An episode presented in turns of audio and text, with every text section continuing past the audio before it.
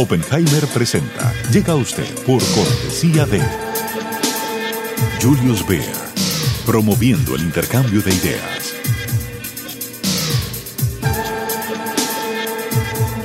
Banco Falabella. Hablamos mirándote a los ojos.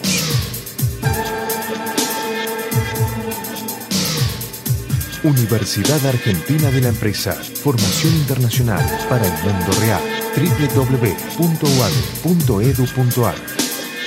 The Ritz-Carlton Residences Sunny Isles Beach en Miami es el único proyecto de Ritz-Carlton Residential en la playa, con 52 pisos con vista al océano, piscinas al este y al oeste, además de inigualables amenidades y servicios.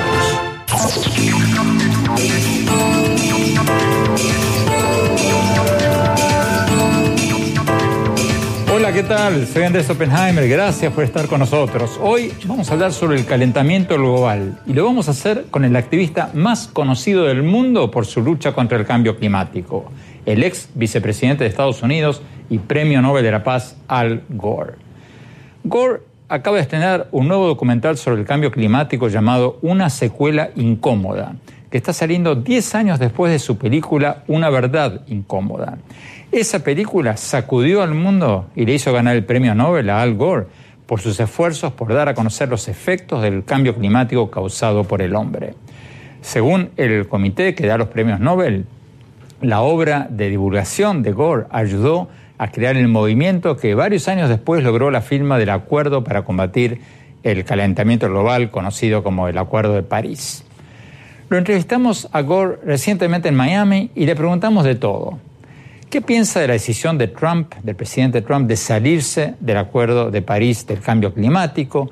¿Hasta qué punto la salida de Estados Unidos va a afectar los esfuerzos globales por combatir el calentamiento global? ¿Y cómo fue su propia conversación privada con Trump cuando se reunió con él y trató de convencerlo de que no se saliera del Acuerdo de París? Y por supuesto, le preguntamos también a Al Gore sobre el cambio climático en América Latina.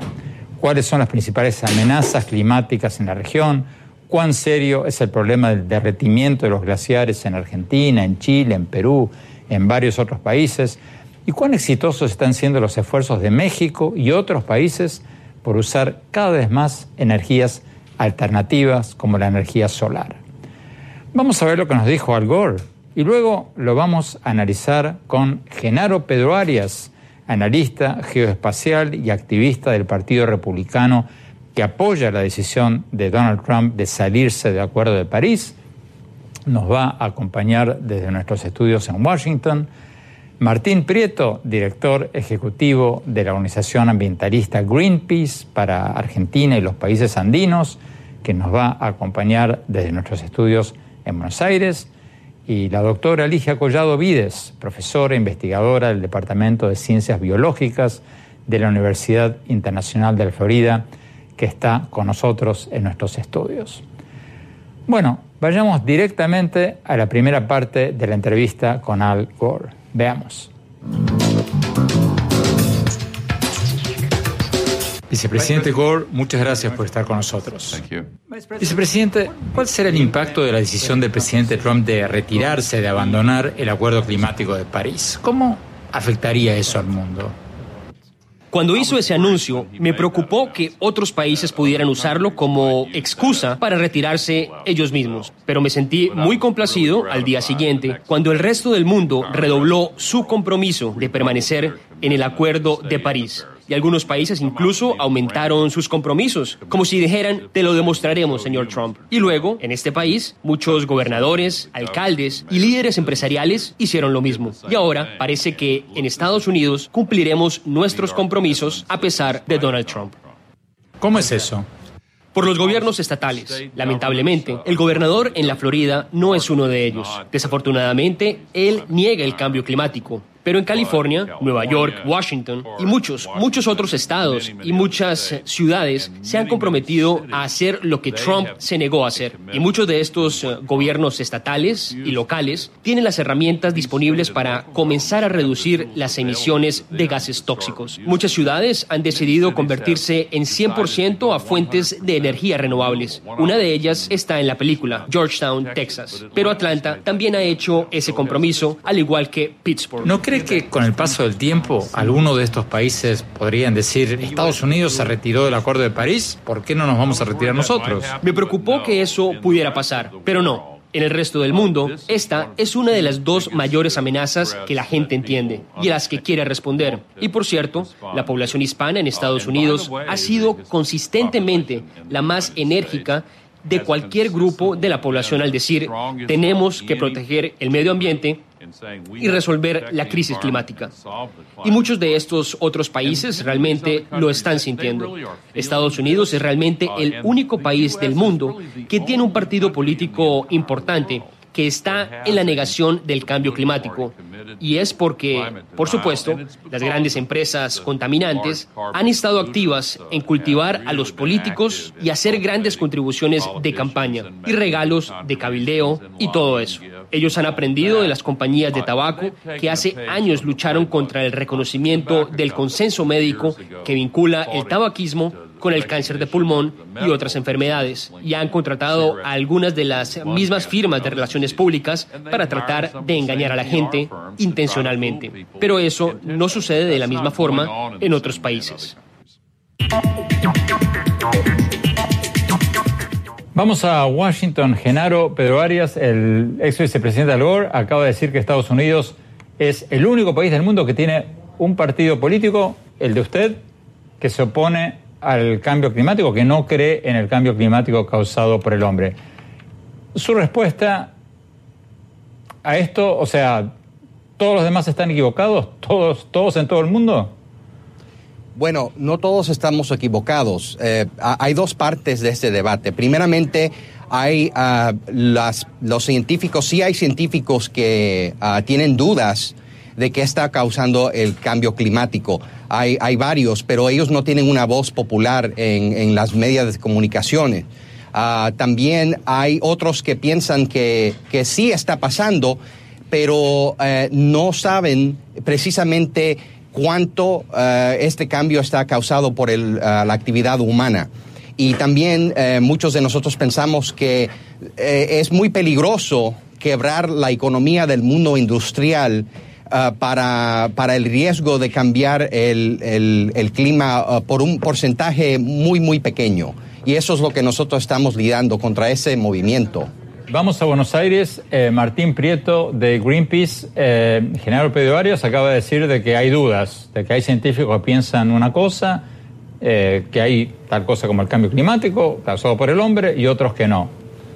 ¿Cómo lo ve usted? Hola Andrés. Bueno, lo que dice Genaro, la verdad se da de patadas con, con el consenso científico.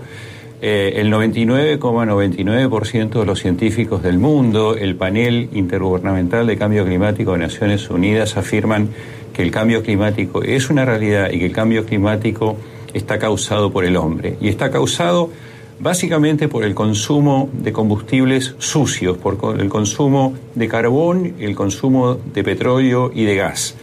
Hay que suprimir eh, estos, eh, este modo de generar energía como único modo de detener el efecto catastrófico del cambio climático. Sobre la, la afirmación en cuanto a que mm, buscar corregir, buscar mitigar el cambio climático puede producir efectos eh, negativo sobre la economía, la evidencia fáctica demuestra absolutamente lo contrario. Buscar eficiencia energética y generar energía renovable significa un aumento de puestos de trabajo notable en comparación a los puestos de trabajo que genera la eh, producción de energía quemando carbón o quemando combustible. No estoy pensando, no estoy mencionando únicamente los efectos muy negativos en términos económicos que produce el cambio climático. Estoy hablando solamente de generación de puestos de trabajo. Pero además y esto es muy importante tenerlo en cuenta, solamente el efecto que en todo el planeta genera el cambio climático, en términos de caída de rendimiento de la producción agrícola, supone un impacto severísimo sobre todas las economías que sobrecompensa cualquier eh, reducción de, eh, de, producción generado por eh, la industria del carbón o la industria del petróleo. Son industrias del siglo XX, tiene de que desaparecer y tiene que desaparecer no por una cuestión ideológica, tiene que desaparecer porque es lo que reclama la ciencia para impedir la producción catastrófica de efectos de impacto climático que hoy están produciendo en el mundo desplazamientos de multitudes con un eh, efecto muy grave en términos de radicalización ideológica y exacerbación de terrorismo en África eh, y en Medio Oriente. Eh, doctor Eligio Collado, usted es una científica. Martín Prieto recién nos decía que el 99.9% de los científicos están de acuerdo con eso. Es cierto eso porque el presidente Trump y Genaro Pedro Arias nos acaban de decir que hay una división. Estos científicos que niegan el cambio climático causado por el hombre, ¿son más que el 0.1% o, son el, ascensorista del, edificio de alguna organización política? ¿Quiénes son? Mira, Andrés, yo creo que es muy importante que expliquemos y entendemos cómo funciona la ciencia. La ciencia funciona a través de un proceso de revisión, de peer review, lo que se llama una revisión de científicos con otros científicos. El hecho que sea el 99%, el 10%, lo que está en consenso claramente es los científicos a través de un análisis de hechos, de datos revisados por uno y por otro comités, llegan a una conclusión tajante hay un cambio de clima y está claramente asociado con un proceso de la industria humana. Déjeme antes a un corte volver. Yo entiendo el argumento económico de ustedes al decir que Estados Unidos está pagando demasiado eh, para resolver este problema o que este problema está eh, no, no se han encontrado todavía las formas económicas de resolverlo. O sea, eso es entendible. Lo que me cuesta entender que ustedes nieguen lo que estamos viendo todos los días con nuestros propios ojos. O sea, no hay país del mundo en que no estemos viendo tornados más fuertes, huracanes más fuertes, diluvios más grandes. O sea, ¿usted niega eso? Mira, ah, ah, señor Oppenheimer, yo no, yo no niego que hay algunos cambios climáticos. Ah, o sea, eso se, se, sabe por la naturaleza que, por ejemplo, el, el científico Patrick Moore, que es el fundador de Greenpeace, que ahora es uno de los científicos que tienen dudas, él ha dicho el único eh, cambio, el único constante en el mundo es el cambio. Y eso es igual para la vida y es igual para el clima. El clima ha cambiado miles de veces en la historia del, del, planeta, ah, del planeta y lo continuará haciendo porque, por ejemplo, en la época romana había más calor que hay ahora. En la época oscura había más frío que hay ahora. En la época media eh, había casi la misma temperatura que ahora y entonces tuvimos lo que le, llaman una pequeña edad de, eh, hielo que empezó como en los 1014, eh, 1400 y duró hasta el 1850. Así que, y, toda esa actividad eh, no fue causada por la actividad industrial del hombre. El, hecho de que 99% de los científicos están de acuerdo no nos dice mucho. Es como decir 99% de todos los científicos eh, admiten que los carros eh, causan muerte.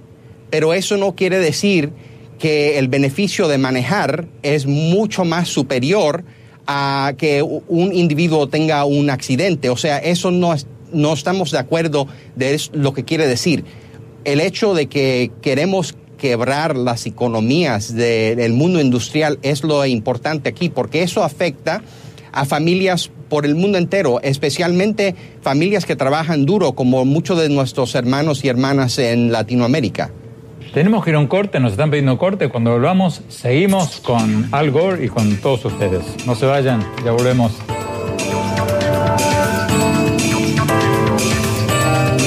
Hablamos mirándote a los ojos para decirte que la mejor forma de lograr tus proyectos es ahorrando. ¿Qué harías si ahorraras todos los meses? Mm, me compraría unicornio, muchos ponis, una moto, iría a la luna, una nave espacial y construiría un cohete grande, un gatito chico, un hermanito, un vestido. Aprendería a volar.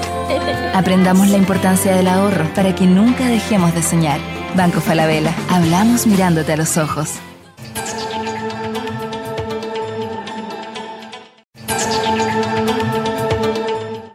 En la caja creemos que disfrutar puede ser muy simple. Que lavar el auto puede ser lo más divertido del fin de semana. Que una comida al paso puede ser el mejor menú ejecutivo. Y que una salida tarde del trabajo puede convertirse en la salida con amigas. Porque sabemos que disfrutar es simple cuando tu seguro también lo es. En la caja te ofrecemos la opción más cercana y accesible. La caja, así de simple.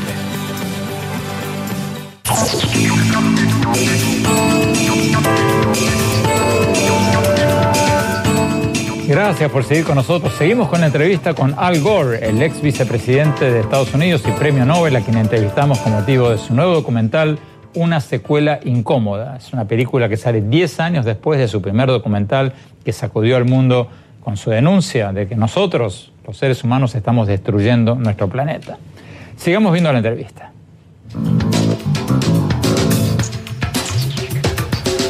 Vicepresidente Gore, ¿qué responde al argumento de Trump de que Estados Unidos tenía que pagar una cantidad desproporcionada de dinero para el Acuerdo Climático de París y que esa es la razón por la que se retiró? Bueno, simplemente no es cierto. De hecho, la mayoría de los votantes republicanos y una pluralidad de personas que votaron por Trump en las últimas elecciones, junto con dos tercios del pueblo estadounidense, generalmente apoyaban permanecer en el Acuerdo de París. Y en realidad, la mayoría de las condiciones a los países eran voluntarias, pero fueron diseñadas para enviar una señal poderosa a los inversores a los inversionistas, a la industria y los negocios. Y eso ha estado sucediendo. El mundo entero se ha estado moviendo. Te daré un ejemplo. Desde el anuncio de Trump, India ha declarado que dentro de solo 13 años, el 100% de sus automóviles y camiones nuevos tendrán que ser vehículos eléctricos. Ahora, ese es un país en desarrollo y de bajos ingresos. Y están viendo que pueden ahorrar dinero cambiándose a vehículos eléctricos y energía solar y eólica. Y por eso China e India y otros países han estado cerrando muchas de las plantas de carbón y optando por energía solar en su lugar. Durante la transición presidencial, usted se encontró con Trump en la torre de Trump, si mal no recuerdo. ¿Le prestó atención Trump o fue una jugada de relaciones públicas de parte de Trump? Bueno, he protegido la privacidad de las conversaciones que tuve con él, las cuales continuaron después de la reunión en la Torre Trump, y pensé que había una posibilidad real de que él recapacitara. Pero me equivoqué. Se ha rodeado de un conjunto de personas inescrupulosas que niegan el cambio climático, ligados a las empresas contaminantes, y creo que han conseguido controlar su pensamiento. Pero creo que el resultado neto es que el presidente Trump se ha aislado de esto y el resto del país, en su mayor parte, está avanzando sin él. Doctora Ligia Collado, eh, esto que dice Al Gore de que eh, Trump se ha aislado, eh, ¿es cierto? ¿Está en minoría Trump? ¿Y qué, impacto va a tener todo esto? Ya han pasado varias semanas, varios meses. ¿Qué impacto va a tener esta salida de Estados Unidos del Acuerdo de París? Mira, yo creo que el impacto va a ser, y espero, eh, menor de lo que esperamos, porque realmente la humanidad está sumamente consciente que esto es un hecho real. A todos los niveles están tomando medidas, la juventud está desarrollando una serie de programas para modificar el uso de la energía, y la energía no solo es la cuestión de transformación eólica, eh, solar, necesitamos transformar de fondo los sistemas de transporte, generar trenes eléctricos. Bueno, pero si Estados Unidos, que es el país más contaminante del mundo junto con China, se retira, eso no tumba las empresas norteamericanas, el ciudadano norteamericano está trabajando en camino hacia un proceso de, transformación de su industria, si no muere. y este país es empresario, este país es innovador. Eso va a quedar atrás. No se puede detener lo que ya se empezó porque genera trabajo, incrementa la libertad de, independencia sobre los hidrocarburos, lo cual es sumamente importante. Yo creo y quiero ser positiva que esta administración será un momento en la historia de, Estados Unidos. Eh, Martín Prieto, en Argentina, eh, ¿tú piensas también que este el impacto de la salida de Trump del Acuerdo de París no va a ser dramático o, o piensas diferente? Por supuesto que tiene un impacto negativo, pero eh, como decía Al Gore, lo más interesante, lo más positivo fue la reacción del resto de los países detrás del retiro de Trump del Acuerdo de París. la reafirmación por países cuya eh, emisión de gases de efecto invernadero es muy alta, como China y la India, sobre que van a continuar en la senda de transformación hacia energías renovables. El caso particular de China es muy interesante porque ha asumido un liderazgo eh, en materia climática, en materia de combate del cambio climático, que hubiera sido impensable eh, cinco años atrás. Eh, el mundo está reaccionando de modo positivo, inclusive dentro de Estados Unidos, como se mencionaba recién, las ciudades y las empresas están tomando iniciativas contra la decisión de Trump, entendiendo que no se puede eh, esperar más, ni se puede eh, dar espacio a las teorías que niegan el cambio climático, que son mera propaganda sin ningún fundamento científico, y es mera propaganda eh, auspiciada por las empresas de combustibles fósiles, por las empresas de carbón y las empresas petroleras. No tiene ningún basamento científico. Y cuando decimos no tiene basamento científico, yo invitaría a los negociacionistas a recorrer América Latina y descubrir que la, superficie que se utiliza para eh, eh, actividad agropecuaria en la Argentina, un tercio de esa superficie, hoy mismo mientras estamos hablando, está bajo el agua. Que en el mes de abril las inundaciones y los aludes en, en el Amazonas colombiano provocaron en un solo fin de semana más de 270 muertes y el propio presidente de Colombia, Santos, admitió que era consecuencia de cambio climático. Que en noviembre del año pasado en la ciudad de Río Janeiro enfrentaron lluvias y olas de mar de casi 4 metros de altura. Y si bien este es un fenómeno que ha ocurrido históricamente, el cambio climático se refleja en el aumento en la frecuencia de estos eh, fenómenos climáticos. En la ciudad de Río Janeiro, desde, desde 2010 a la fecha, se ha multiplicado por cuatro la cantidad de incidentes eh, como el que estoy contando eh, de noviembre del año pasado. Los glaciares de la zona de los Andes retroceden todos, salvo los de las muy al sur, y esto significa una pérdida de acceso a agua para consumo y agua para riego. Significa la puesta en peligro de una industria muy pujante como es la industria del vino en Argentina, así como está afectada otra industria muy, muy pujante que es el vino en Chile, que por el aumento de la temperatura y la reducción de las lluvias está viendo afectada la producción, o la industria pesquera en el Pacífico Sur. Es muy importante la industria, esta industria en Perú y en Chile está siendo severamente afectada. Otro tanto ocurre con los ecosistemas de páramos, que es un ecosistema muy particular eh, que está en Colombia, en, Ecuador y en Venezuela.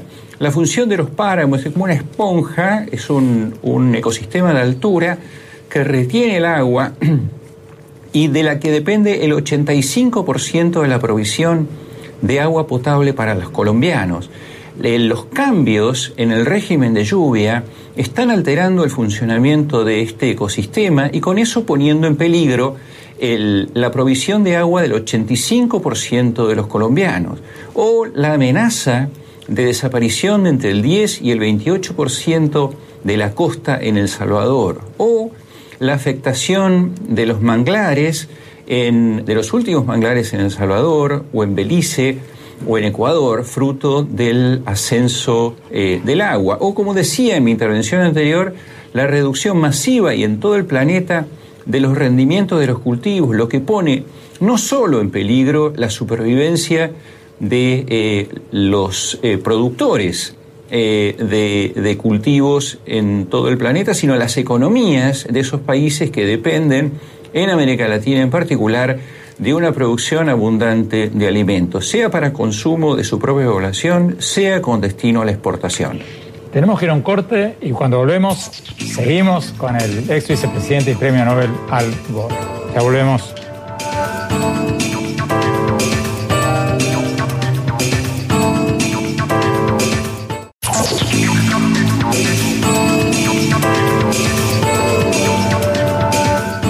Gracias por seguir con nosotros. Seguimos con la entrevista con el ex vicepresidente y premio Nobel Al Gore. Lo entrevistamos hace pocos días con motivo de su nuevo documental, Una secuela incómoda.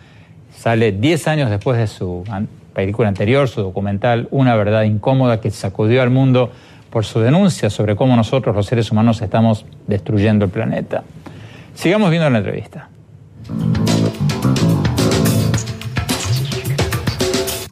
Vicepresidente, hablemos de América Latina. ¿Cuáles son las mayores amenazas climáticas que ve usted en América Latina? ¿Qué ciudades o regiones le preocupan más en la región? Todas ellas realmente. Pero si nos fijamos en los incendios históricos en Chile, solo en los últimos meses y en los últimos años se incendiaron un millón de hectáreas realmente es diferente a cualquier cosa que haya ocurrido en el pasado. Si nos fijamos en las otras naciones andinas que dependen del hielo y la nieve derretidos de los Andes para una gran parte de su abastecimiento de agua, Perú, Bolivia y Colombia, se ve un patrón particular allí. Tú has visto estos fuertes aguaceros de los que hemos estado hablando, sobre todo en Brasil, pero también los hemos visto en Colombia, solo en los últimos meses pero también estamos viendo una gran respuesta. Chile se presenta en la película como una de las estrellas del mundo por la rápida expansión de la energía solar, más rápida que en cualquier otro país. Ahora, Argentina está comenzando a expandir la energía solar. Brasil siempre ha sido el líder mundial en la sustitución del petróleo por alcohol. Prácticamente cada nación en América Latina está avanzando. Y de hecho, recientemente se dio una reunión de 20 ministros de medio ambiente de toda América Latina y algunos del Caribe en Panamá para avanzar aún más. Usted mencionó el caso chileno como un ejemplo debido a la increíblemente rápida conversión de ese país a la energía solar. Pero ¿qué pasa con los países petroleros? ¿Qué pasa con México, Colombia, Ecuador, por no hablar de Venezuela? ¿Qué les puede decir a ellos si ellos dicen, bueno, nosotros somos países petroleros, en muchos casos vivimos del petróleo? ¿Con qué argumento se les puede pedir a los países que tienen petróleo que se transformen a energía solar? Bueno, en realidad México es uno de los países que está liderando el camino. Es un ejemplo realmente brillante. Recientemente adquirieron otro gran cargamento de turbinas eólicas y la política mexicana sobre la crisis climática es realmente excelente. La semana pasada, Ecuador, que también acabas de preguntar, firmó formalmente el Acuerdo de París y en realidad estamos viendo un enorme progreso en toda América Latina. La minería ilegal es un gran problema para el medio ambiente en toda América Latina. ¿A qué se debe eso? ¿Cuál es su recomendación para limitar el daño ambiental de la minería ilegal? Bueno, la minería ilegal es un problema no solo en América Latina, sino también en África y Asia y en otros lugares.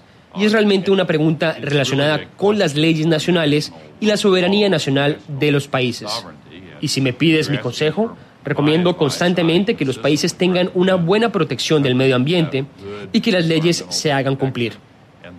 Y también podría agregar que monitoreen y castiguen la corrupción, porque en muchos países eso es la causa de la minería ilegal.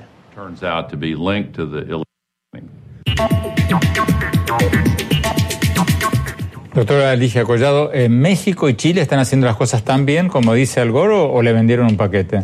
No, no, mira, yo creo que al menos en el caso de México es sumamente interesante. Cuando se tiene conciencia que hay un cambio de clima global y se toman seriamente estrategias, México lo está haciendo en el sentido, por ejemplo, de invertir mucho en gas natural como una forma de ganar tiempo para que se dé la inversión en otras alternativas energéticas. La geotermia, tú puedes mencionar la eólica, la solar, necesitamos diversificarnos y eso incrementa fuentes de trabajo, genera una independencia para para México de solamente los petróleos y ayuda a evitar también la corrupción porque estamos dando una diversificación hacia distintas industrias. ¿Qué pasa con el Caribe? En Caribe lo que estamos teniendo son problemas serios relacionados con cambio de clima a nivel regional. Eh, todo el Caribe depende esencialmente del turismo. Sin embargo, el turismo se está viendo afectado por fenómenos naturales como son masivos crecimientos algales que han impedido el crecimiento del turismo en Cancún, en distintas islas de las Antillas. Y esto es una respuesta al cambio de clima global relacionado con aspectos también eh, regionales de contaminación como nutrientes, etcétera. Pero el incremento de la temperatura ha favorecido estos crecimientos. El incremento de la temperatura está cambiando los grandes giros oceánicos. Eso implica problemas de seguridad, problemas al turismo sumamente grandes. Vamos a Washington. Eh, General Pedro Arias, eh, le debo una pregunta que se nos quedó del bloque anterior cuando Martín Prieto de Greenpeace decía que lo que usted dice es mera propaganda, sus palabras, las de Martín Prieto, de la industria petrolera que no quiere que se le arruine el negocio. ¿Qué dice usted a las críticas de que ustedes, los que aprueban la decisión del presidente Trump de salirse del Acuerdo de París, están actuando como, de alguna manera, propagandistas, propagandistas o agentes de la industria del petróleo? ¿Cuál es su respuesta a eso? Mi respuesta es que hay dos partes de este debate. Eh, la, primera parte es que eh, los alarmistas eh, están tratando de hacer que este tema sea algo muy noble, muy bueno para la, humanidad.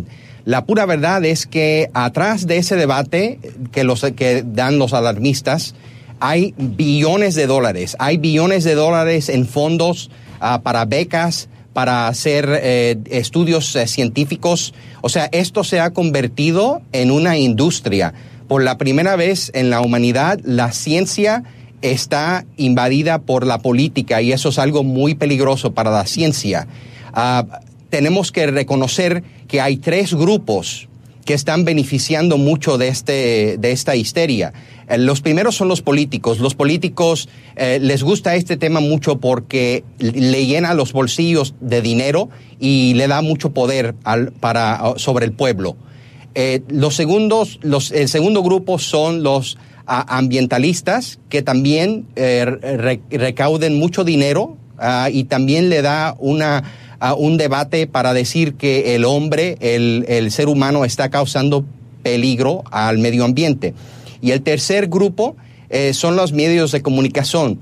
Y los medios de comunicación, esto le da dinero y también titulares. O sea, algo, lo estamos hablando ahora. No, no digo que es un tema malo, pero esos son los grupos que están beneficiando. Así que comparando eso a las empresas, yo creo que es un, es un, es deshonesto, en mi opinión. Tenemos que ir a un corte, ya les vamos a dar la oportunidad de responder a Martín Prieto y a la doctora Collado. Tenemos que ir a un corte y ya volvemos, seguimos con el presidente, el ex vicepresidente Al. No se vayan, volvemos.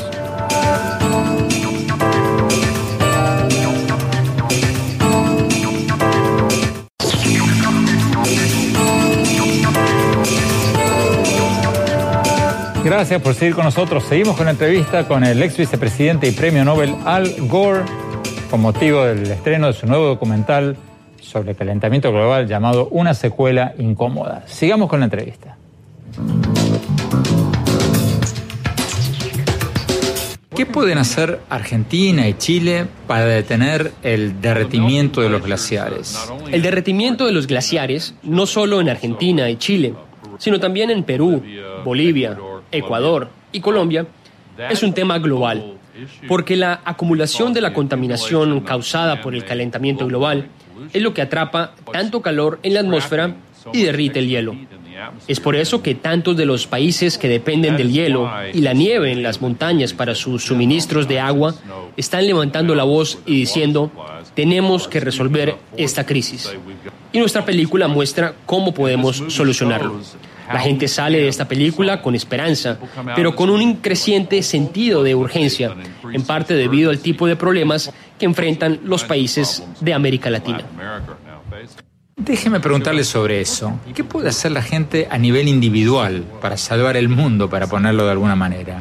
¿Cree usted en acciones individuales como por ejemplo, pasar menos tiempo bajo la ducha o no usar bolsita de plástico en el supermercado? ¿O esas acciones individuales son apenas simbólicas y es mucho más efectivo unirse a movimientos políticos para presionar a los gobiernos? No creo que sea una situación de elegir una cosa o la otra, pero si la comparas, si bien es importante cambiar las bombillas eléctricas, y otras cosas así, es mucho más importante cambiar las leyes.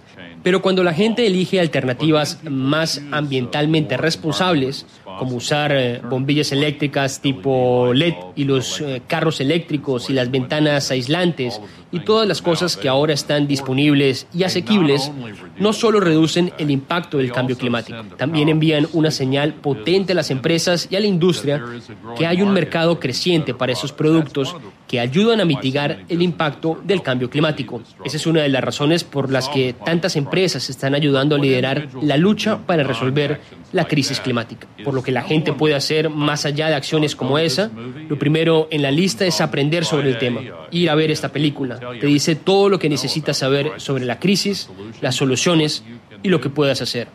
Segundo, usa tu voz y ganarás las conversaciones sobre la crisis climática incluso en las redes sociales. Tercero, usa tu voto y usa tu influencia con cualquier candidato que pida tu voto. Déjale saber que esto es importante y a los funcionarios electos que lo representan, déjale saber que esta es una prioridad que realmente puede cambiar y puede conducir a los dramáticos cambios en las leyes que necesitamos. ¿En qué países del mundo ve una mayor conciencia sobre el cambio climático? ¿Cómo se compara, por ejemplo, Estados Unidos con América Latina o con Europa en términos de conciencia social sobre el cambio climático? La mayoría de la gente diría que si se tuviera que escoger un país que está haciendo el mejor trabajo, probablemente sería Suecia. Pero dentro de los Estados Unidos es significativo que el grupo que está constantemente más preocupado por el medio ambiente y presionando más duro para encontrar soluciones a la crisis crisis climática es la población hispana en los Estados Unidos. Cada encuesta siempre lo demuestra. ¿Y cómo se explica eso? No estoy seguro de saberlo. Creo que tal vez las profundamente arraigadas tradiciones y valores familiares y el respeto por la naturaleza, como la creación de Dios, creo que eso es probablemente lo que está sucediendo. ¿Cómo lo explicarías tú? No, no lo sé, la verdad, no lo sé. Vicepresidente, muchas gracias. Gracias, muchas gracias. Por cierto, ¿qué es ese distintivo verde que tiene ahí? Este es el símbolo del proyecto de realidad climática, que es el grupo que fundé. Y el 100% de los beneficios de esta película y el libro están destinados al entrenamiento de activistas climáticos en todo el mundo. ¿Cuántos hay hasta ahora? 12.000. Nos están pidiendo corte, vamos a un corte y ya volvemos con todos nuestros invitados. No se vayan, ya volvemos.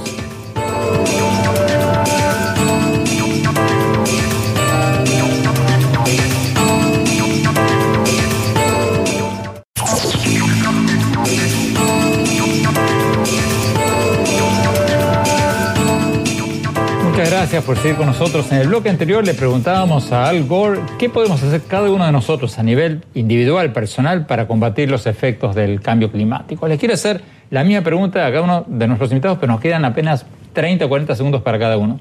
Vamos a Washington, Genaro Pedro Arias, si usted no cree en el calentamiento global causado por el hombre, entonces, ¿qué tendríamos que hacer? ¿Nada? O sea, quedarnos con los brazos cruzados.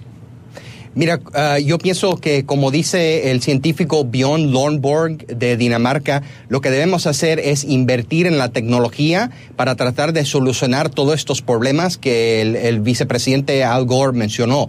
Uh, otra cosa que tenemos que, hacer es combatir, mira, el problema más grande de Latinoamérica, con todo respeto, señor Oppenheimer, no es el calentamiento global, es la corrupción endémica que, que hay en todos los gobiernos, muchos de los gobiernos de Latinoamérica. Eso tenemos que solucionar ese problema y eso ayudaría a la población mucho más que usando eh, eh, energía solar y, o, o, eólica. Eso es el gran problema del mundo, es la corrupción, especialmente en Latinoamérica pero para ayudarnos nosotros mismos, todos queremos un medio ambiente limpio. Yo soy padre de dos niños, queremos un futuro bueno para esta humanidad, pero quebrando la economía del mundo industrial no es la solución. Eso nada más hace las cosas peor.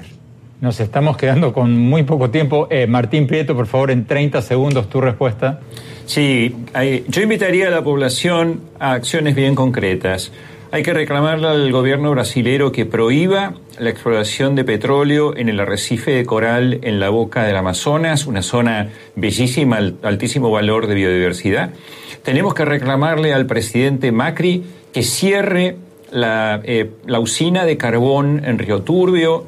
Tenemos que aplaudir la población tiene que aplaudir al gobierno chileno por haber cerrado la mina de carbón en Dominga tiene que reclamarle al gobierno argentino la promoción de energía eólica en la Patagonia, que es la Arabia Saudita de energía eólica, y que deje de invertir y deje de estimular vaca muerta, donde quieren hacer fracking buscando gas y carbón, gas y petróleo, perdón. Eh, hay que reclamarle a los gobiernos que cierren la puerta a la energía del siglo XX y que se la abran a la energía renovable del siglo XXI, que genera empleo y empleo verde. Muchísimas gracias, Martín Prieto, en Argentina. Doctora Alicia Bullado, la última palabra. Bueno, como universitaria, yo lo que digo es que es responsabilidad de todos y lo que tenemos que incrementar es nuestra conciencia de interconectividad entre todos, nuestra conciencia y educación ambiental, para no creer, sino evaluar los hechos. Creer en la ciencia significa ser capaz de interpretar evidencias y eso implica educación ambiental, eso implica que seamos un nivel más allá y esto nos va a permitir educar a los que tienen en este momento la administración y por lo tanto poder reclamar a esos administradores con una fuerza educativa mayor. Muchísimas gracias, doctora Ligia Collado. Muchísimas gracias, Genaro Pedvares en Washington. Muchísimas gracias, Martín Prieto en Argentina. Buena discusión. Gracias al vicepresidente, ex vicepresidente Al Gore, por haber estado con nosotros. Vamos a un corte rápido y mi opinión sobre todo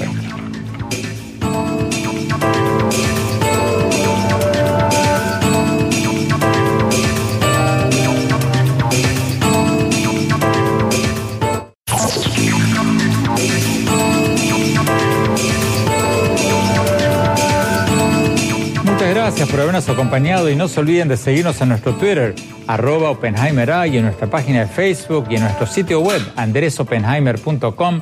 Si se registran ahí en nuestra página web, les vamos a mandar todas las semanas mis columnas del Miami Herald y nuestros últimos programas de televisión. Les recuerdo la dirección del sitio de internet, es andresopenheimer.com. Bueno, mi conclusión sobre lo que nos dijo el ex vicepresidente y premio Nobel Al Gore en la entrevista que le hicimos hoy.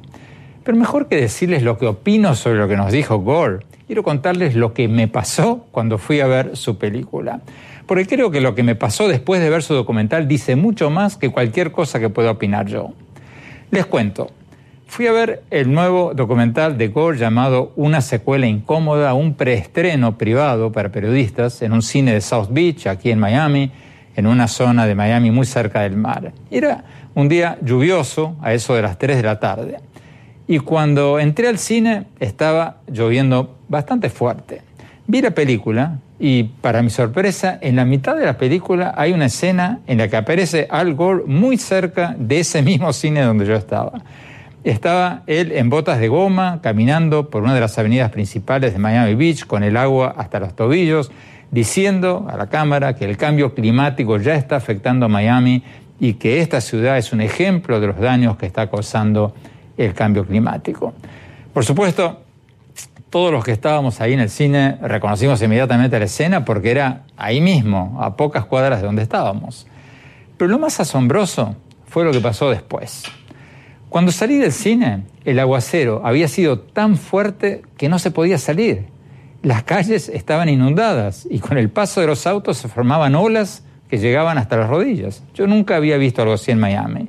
Y dio la casualidad que justo pasó el día en que vi la película donde Al Gore alertaba sobre todo esto. Después escribí una columna contando todo esto, contando los detalles en el Miami Herald que pueden encontrar en Internet. ¿Qué conclusión saqué de todo esto? La obvia, que no entiendo por qué muchos negadores del cambio climático, como el presidente Trump, se niegan a ver algo tan evidente. Este es un problema serio que estamos viendo delante de nuestras propias narices. El clima se ha vuelto loco y es difícil pensar que lo que está pasando no es causado o por lo menos agravado por el hombre. Nuestras fábricas están emitiendo gases tóxicos que están calentando la atmósfera y produciendo todos estos fenómenos extremos. Yo lo acabo de ver con mis propios ojos acá en Miami y estoy seguro de que todos ustedes lo están viendo en sus respectivos países, ya sea con los huracanes o con el derretimiento de los glaciares o con la subida del nivel de mar. Este es un problema real, quizás el más serio que afronta la humanidad. No podemos seguir negándolo para defender intereses económicos que se oponen a invertir en energías limpias, porque esa es una receta para que perdamos todos. Bueno, se nos acabó el tiempo. Espero que les haya interesado el programa de hoy. Hasta la semana próxima.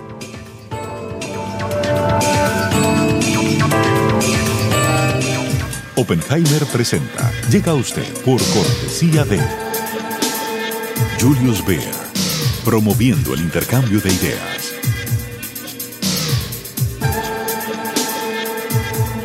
Banco Falabella.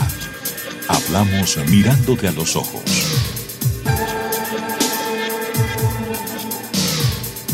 Universidad Argentina de la Empresa. Formación internacional para el mundo real. www.uad.edu.ar